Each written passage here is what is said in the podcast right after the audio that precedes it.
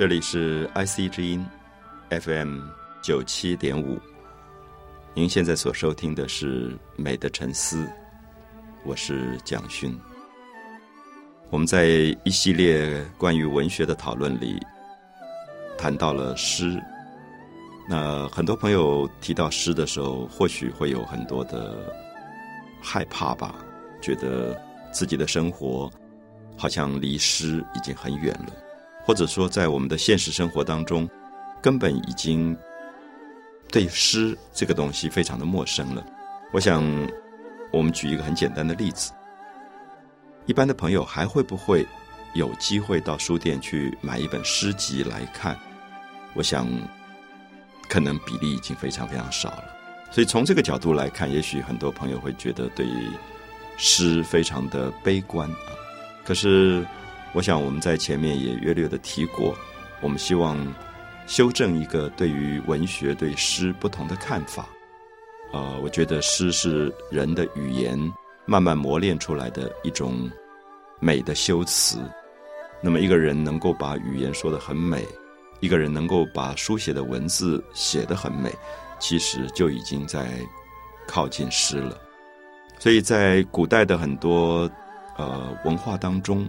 我们看到诗并没有孤立出来变成一本诗集，所以我也觉得，我们今天会不会到书店去买一本诗人的诗集来看，其实并不能证明诗兴盛或者没落。相反的，我比较关心的是，是不是比如说在一般的公共场所当中，我们的政治人物、我们的企业家们、我们的一些在社会里面有影响力的朋友。他们是不是能够出口成章？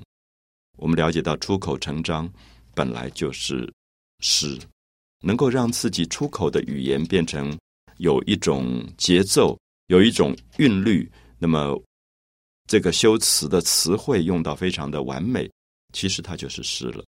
所以，也许大家会感觉到，我们今天可能会谈到文学里面的诗的这个部分，是希望大家能够从生活本身来。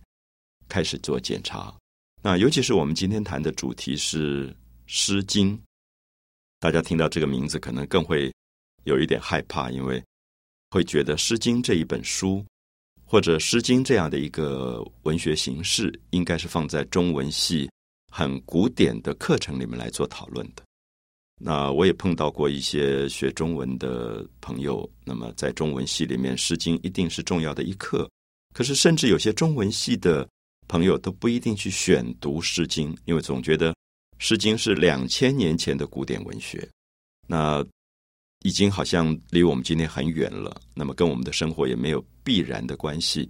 那么阅读起来一定也相当的困难，好像要去查很多的字典、词典，才能够搞清楚《诗经》的内容。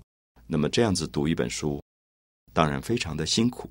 那如果我今天要求一般的朋友去买一本《诗经》来阅读，那可能一般朋友会觉得强人所难，好像不是专门学文学的，为什么要去读这么古老的一本《诗经》？呃，我想第一个我们要解释的是说，《诗经》啊，其实原来它就是诗。那么“经”这个字，大家都了解到，所有古代的一些书籍，当它对人的生命发生巨大影响的时候，它可能会被选择出来作为主流文化里面。非常重要的一些典范，这些东西我们叫做经。以前有五经，就是五种不同的经书。那么后来有所谓的十三经，我们可以看到经书的“经”这个字，基本上故意的去把一些书籍跟普通的书籍分开来，就是说被称为经的书，它特别是对生命有一种典范性的指导作用的。所以后来基督教的这本最重要的书被称为圣经，那么佛教最重要的书，佛陀所说的所有的话被称为佛经。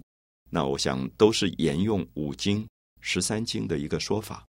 所以我们在这里用这个角度可以了解说，《诗经》是最早的诗。那么后来因为感觉到这样的一本书，那它对于人的重大的影响，特别是经过孔子。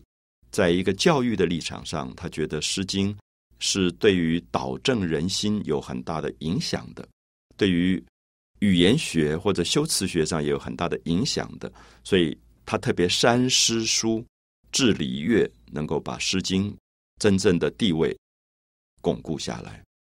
可是我这样子讲，也许可能还是让很多朋友误解，因为我会说，呃，大家去买一本《诗经》来阅读。我想，如果我们回到两千年前，在孔子之前的话，我们了解到《诗经》并不是一本书，《诗经》最早没有成为经之前，它就是流传在一般人民口中的歌谣。好，所以我想。大家了解到，有时候我们现在用一个字叫“诗歌”，诗歌，诗其实就是歌。很多朋友一定会唱《不破网》啊，《望春风》这些歌。如果你下次了解到，你不用旋律去唱，你把曲调的部分拿掉，你只阅读歌词的部分，那个歌词的部分就是诗。所以这样子，也许大家了解到，最早的《诗经》其实是人民口中流传的民谣。每个地方都在唱，啊，所以我们了解到，呃，《诗经》里面有一部分我们称为国风，啊，叫十五国风，其实是在讲春秋时代的时候，有很多的小国家，啊，当时并不是一个完整的统一的政治的状况。就是山东这边流行唱一些民谣，陕西这边流行唱一些民谣，河南也有他自己流行的民谣，所以十五个地区流行的民谣被记录下来，被称为十五国风。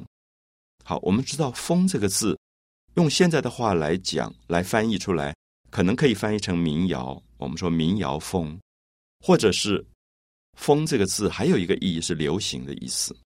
我不知道大家记不记得，我们现在常讲说，现在风行如何如何啊？就说这条歌现在很风行。那么风行就是说，这个东西在流行的过程，有点像风吹过去一样的，所有人都在唱这首歌，所以叫风行。所以十五国风的风，事实上是流行的民歌啊。如果用我们现在的白话文翻译，流行的民歌。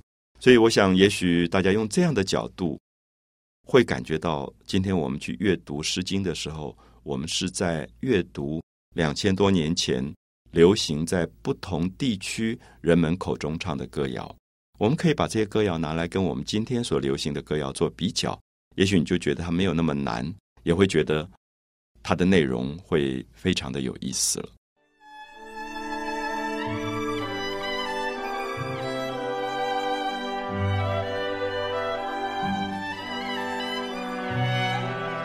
我们介绍了《诗经》是两千年前流传在各地的歌谣的总集。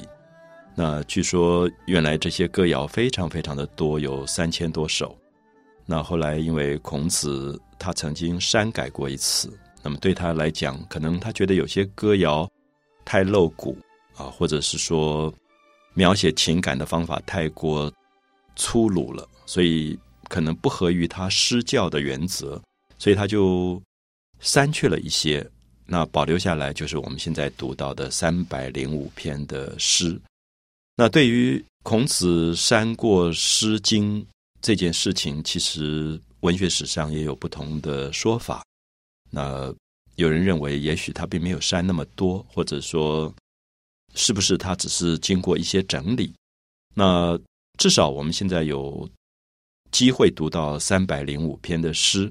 那么这些诗也都代表一些不同的内容啊，尤其是我们刚刚介绍的十五国风啊，就是在十五个国家所流行的一些民歌被记录下来，所以每个国家都有每个自己不同的这些歌谣。那大家很熟悉，比如说我们读到《诗经》一开始说“关关雎鸠，在河之洲，窈窕淑女，君子好逑”。那这个时候我们就会发现。它真的很像我们现在听到的民歌啊！就民歌有一个特性，就是民歌常常是老百姓在日常生活当中，一个男孩子爱上了一个女孩子，他又不好意思直接讲出来，他就会想办法唱一首歌给他听来暗示啊，就比较含蓄嘛。那我想，大概每一个国家都会有这样的习惯，所以他就看到了大自然当中有什么东西可以来比喻呢？看到了一种鸟啊，雎鸠。那这种鸟叫起来，关关关关这样叫。我想大家都知道，雄鸟在叫的时候，它是吸引雌鸟，它是为了要让雌鸟注意到它，然后它们可以变成伴侣，可以交配的。所以很明显的，我们看关关雎鸠，因为听到了鸟的声音，觉得哎呀，鸟都在追求异性，然后吸引异性的注意，所以关关雎鸠，在河之洲。那这个歌谣很有趣，一开始它有一点描写到，他并没有看到鸟，因为有时候我们到乡下去旅行、爬山，我们是先听到鸟声的，听到声音，觉得哎有鸟叫的声音，而且很特别、很好听，我们就会到处找，到底在哪里？最后发现，在河之洲，在河的沙洲上，大概是水鸟，有一对水鸟，所以这个男孩就很高兴，觉得关关雎鸠，在河之洲，就听到关关的鸟的声音。然后他知道雎鸠这个鸟在河的沙洲里，然后他就很感触很深，因为大概他也在恋爱，他也在爱上一个女孩子，他也想吸引那个女孩子注意，他就说“窈窕淑女”。我们现在讲“窈窕”是在讲她身材很漂亮，其实最早很明显看到“窈窕”这两个字是女孩子走路，她的身体有一点在慢慢的扭动的感觉，叫窈窕。那现在我们一般讲起来“窈窕”这两个字。因为比较难写，所以一般人就写成苗条啊，秧苗的苗条是一条一条的条，其实跟《诗经》的窈窕这两个字意思一样，可是字的写法不同了啊。所以我想大家可以了解到，两千年前的歌对我们今天还发生很大的影响。我们说，哎呀，这个女孩子身材好好，好苗条哦。那苗条有一点修长的感觉啊，就窈窕淑女，淑女这个字我们也还在用啊。我们说，哎呀，这个人真是淑女，就是。不止漂亮，可能温柔，那一种含蓄。那个“熟”这个字变成女孩子的名字里最喜欢用的一个字。苗条淑女，君子好逑。那君子是男孩子，所以男孩子一定会喜欢这样的女孩子。看到这样女孩子，他就会想要去追求她。所以君子好逑。大家会发现，两千年前的情感跟今天的情感好像并没有太大的差别。我们今天的。歌谣，我们现在听到民歌手唱的歌，我们听到的一般流行歌手唱的歌，其实内容还是差不多啊。所以我会觉得，如果用这样的角度去理解《诗经》，可能就不会觉得《诗经》这么难了。因为我们前面提过，现在要求大家去书店买一本《诗经》来看，可能一般朋友会觉得这是中文系专业的文学研究者才会做的事。那我今天比较希望修正这样的看法，我觉得。《诗经》最早不是看的，它是听的，它根本就是歌。所以你去听一首歌，然后你感觉到心情很愉快。你可以在恋爱的时候唱歌，你可以在心情忧伤、孤独的时候唱歌，你可以在很快乐的时候唱歌。在任何时候，歌都是一个重要的东西。我们看到后来在《诗经》的序里面曾经讲过，说为什么会有诗存在？那就提到说人。情动于中，则行于言。啊，人有一个情感，这个情感在心中发生了感动的力量。啊，就是情动于中，则行于言，就会用语言去表现出来，去形容出来。那形容出来以后，他觉得还不够，好像那个情感还表达的不够，他就会截叹之。那么截叹就是把声调拉长，去做很多美声的唱法。那截叹之。不足则咏歌之，就会更夸张的把自己的声音修饰到更漂亮。咏歌之不足，则手之、舞之、足之、蹈之，就是我们现在的手舞足蹈这个成语的来源。所以我们可以看到，人的天性本来就是要表现情感的。那你表现情感最明显就是在恋爱当中，你对。对方有很大的感动的时候，你就想赞美他，想去歌颂他，想去表现出你多么爱他，他就会变成歌声。因为你老在那边提“我爱你”这三个字，其实也太简单了，所以他就会想办法把它变成“关关雎鸠，在河之洲，窈窕淑女，君子好逑”。很可惜，我们今天不会唱这个句子了。可是我们在念的时候，还是感觉到其中有一种节奏，有一种跌宕。那我想，这个女孩子听到，大概心里面也真的会被这个男孩子美丽的歌声打动吧。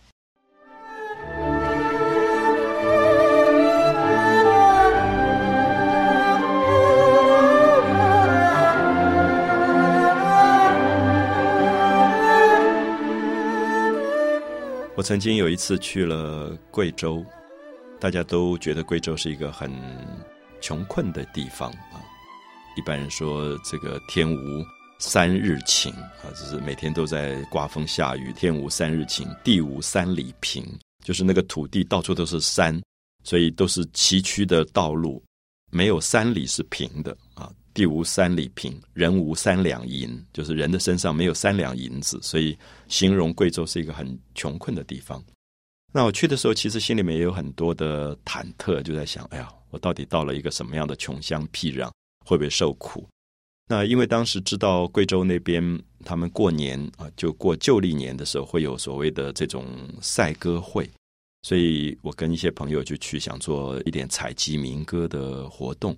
我们知道《诗经》其实就是当时被记录下来的民歌，就是当时老百姓在唱。那么这些老百姓也不识字的，“关关雎鸠，在河之洲，窈窕淑女，君子好逑。”他们歌声很美，最后就被一些懂得文字的人就把它整理出来，然后就变成了《诗经》。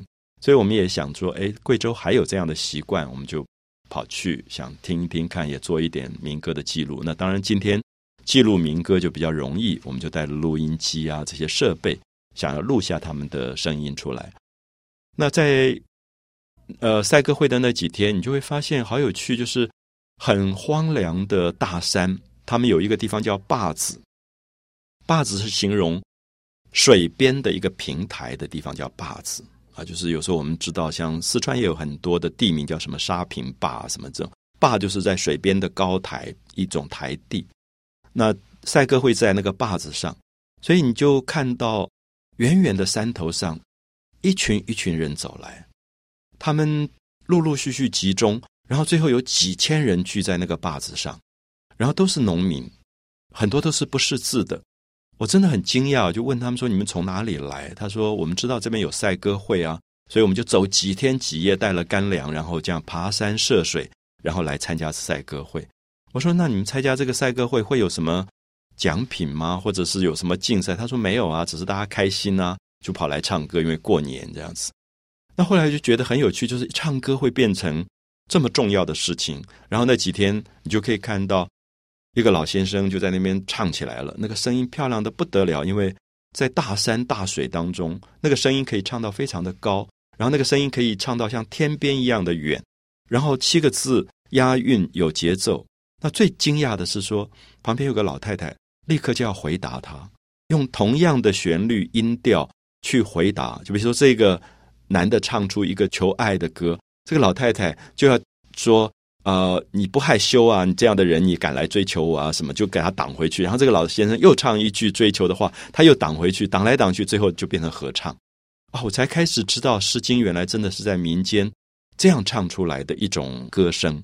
那我们知道。这是民歌最早流传的方法。如果大家有机会，也可以看到台湾保留很多民歌的这种形式。那曾经我在桃园的文昌公园，礼拜天的时候看到已经退休的一些年纪大的采茶的老先生、老太太们，他们有一种活动叫修波。那闽南语的这个修波也是赛歌会，就是你唱一句，然后立刻他就要即兴的唱一句。我当时有一个很奇怪的想法，我就在想说，他们根本是在作诗，他们可以这么快就反应出来，我还要想半天，他们就已经一句就出来了。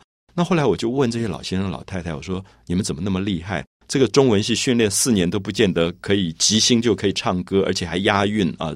然后那个对仗的句子，因为这边歌是天上一条龙，那边就是妹是地下花一蓬。”又押韵，而且还有很多对仗的关系。那他们说，你知道我们这个地方，如果不会唱歌，男的就娶不到太太；女的不会唱歌就嫁不出去的，因为完全靠这个东西在求婚的。就是他们有一个山唱山歌的习惯，用这个东西来求配偶的。哦，我才了解到说，其实，在动物的世界，我们提到说，鸟类它会依靠着叫声来吸引异性。吸引到最美好的异性来跟他做伴侣，那人也是一样，人保留了这个最美好的声音，然后让这个声音变成诗歌，然后最后记录下来，就是我们所说的《诗经》。所以，我想用这样的角度，希望大家了解到，《诗经》一点都不难，它真的在我们的生活的周遭，随时都会发生。而且，我也鼓励很多年轻的朋友，应该知道，在你的生活当中，应该让你唱歌这个事情变成你的快乐。尤其是在恋爱中的青年男女朋友，其实歌声会让你觉得有很多情感表达的可能性，所以它也会变成更丰富。就是也许在下一个情人节，你会觉得你不一定要去买个巧克力或者九十九朵玫瑰花送你的爱人，你可以说我唱一首歌给你听，这样，然后用歌声去打动他。因为我相信这是人类非常古老的一种情感，而且非常优美。就是你因此而懂得语言可以被修饰到非常优美的状况。我相信我们在爱一个人的时候，我们对他讲话一定是轻声细语，会让自己的语言变得非常美。有时候我们很遗憾，觉得我们的社会里语言越来越粗暴了。有时候，尤其在选举前后，每一个人都急着要骂别人，用最粗暴的语言去侮辱别人、攻击别人。可是，我想心中真的有爱的话，语言会变成诗，语言会变成非常美丽的诗。我们应该找回诗在我们生活里扮演的一些角色。所以在《诗经》里面，我希望大家可以了解到，虽然距离已经有两千年了，可是它对我们今天的影响其实非常非常的大。那我们看到有一个人爱上了一个女子，春天的时候，他跟这个女孩谈过恋爱，然后他去追求了这个女子，然后那个时候是春天，所以杨树、柳树都在发芽，他觉得好美的一个季节。可是后来大概因为不知道什么原因，主观客观的原因，他并没有跟这个女孩结合，所以他又来找这个女孩。这个女孩可能不在了，或者结婚了，跟别人结婚了，所以他有点难过。他就看到冬天在下雨，在下雪，他就唱出来：“昔我往矣，杨柳依依。”昔就是过去往昔，我来的时候，昔我往矣，杨柳依依。那个杨树跟柳树非常依靠的依啊，就在风里面飘，叫依，叫杨柳依依，那么美。可是今我来思，今天我又来了。可是我一个人很孤独的在思念他。雨雪霏霏，那在下雨，在下雪。他用霏霏，就雨字头底下一个非常的霏这个字，就是雪在飘的感觉。雨雪霏霏，我们看到这十六个字：昔我往矣，杨柳依依；今我来思，雨雪霏霏，是多么美的一个画面。即使在失恋的情境当中，他都会。有一个美丽的回忆，因为他觉得他曾经爱过一个人，所以他还是满足的，还是觉得思念这个人，而不是憎恨这个人，也感觉到自己曾经好好的恋爱过一次，所以好像觉得生命里面也没有遗憾。所以我相信诗教会我们温柔敦厚啊，我们如果能够在生活里面多一点诗的感觉，我相信也会对自己的生活。有更多快乐的可能。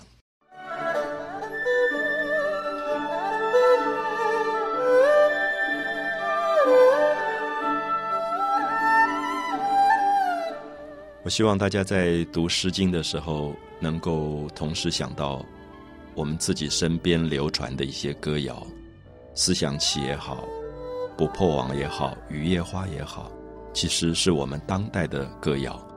那这些歌谣。我相信，在一千年后、两千年后，也会流传下去，也会说明我们这个时代曾经有过的一些快乐跟不快乐、忧伤或者喜悦。所以，诗留下来，说明一个时代人活过的很多很多的记忆。那《诗经》里面基本上大部分是我们刚才举的这种四个字、四个字的句子，所以我们可以看到四个字。构成的《诗经》“关关雎鸠，在河之洲”这种句型，或者“昔我往矣，杨柳依依”这种句型，它最后就会变成我们今天修辞学上最重要的一个模式。那这个模式，我想大家可以了解到，如果你注意听一个人在讲话，不管他是哪里的人，只要他用的是汉语，他是华人。你听听他的语言，你会发现四个字的成语是最多的。